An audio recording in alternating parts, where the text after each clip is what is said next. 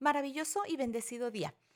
Bienvenida a tu podcast Semillas de Luz para Mamá. Te saluda Glendy Rodríguez. Y en respuesta a algunos mensajes que he estado recibiendo de algunas mamás que tal vez como tú están un poquito preocupadas por algunos estados un tanto ansiosos que están presentando hoy en día los adolescentes, te quiero comentar que tal vez ya has escuchado que nuestro cerebro no distingue entre realidad y fantasía.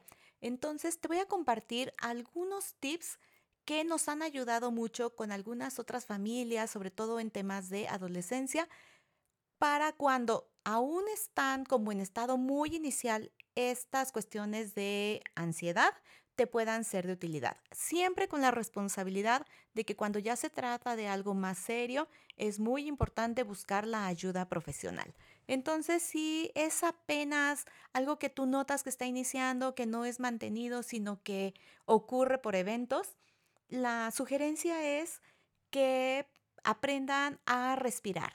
Ahí yo creo que en YouTube nos podemos encontrar un sinfín de técnicas y tú puedes elegir la de tu preferencia para que en la medida en que nuestro cerebro empieza a recibir más oxigenación a través de respiración consciente, pueda irse logrando poco a poco la calma.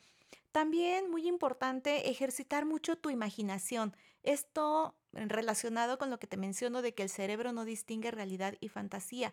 Si, por ejemplo, ustedes eh, tienen esta práctica de visualizar, por ejemplo, que están en su lugar favorito, puede ser la playa, puede ser una fiesta para los jóvenes, a lo mejor estar con sus amigos, el solo empezarlo a imaginar va a producir en su cerebro una serie de neurotransmisores, de hormonas de la felicidad, la famosa 12, la dopamina, oxitocina, serotonina y endorfinas, que le van a ayudar a cambiar su estado de ánimo, a irse calmando paulatinamente. También puede ser crear estados en la naturaleza o incluso puedes salir a la naturaleza para que puedas descargar toda esa energía.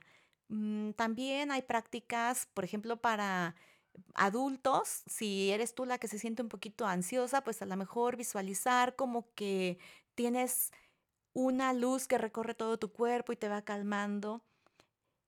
Sin embargo, esto requiere práctica.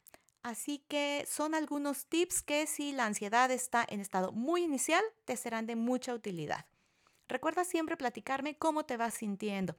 Este fue tu podcast del día de hoy con Glendy Rodríguez y recuerda que juntas hacemos una experiencia de armonía en tu familia. Nos escuchamos mañana.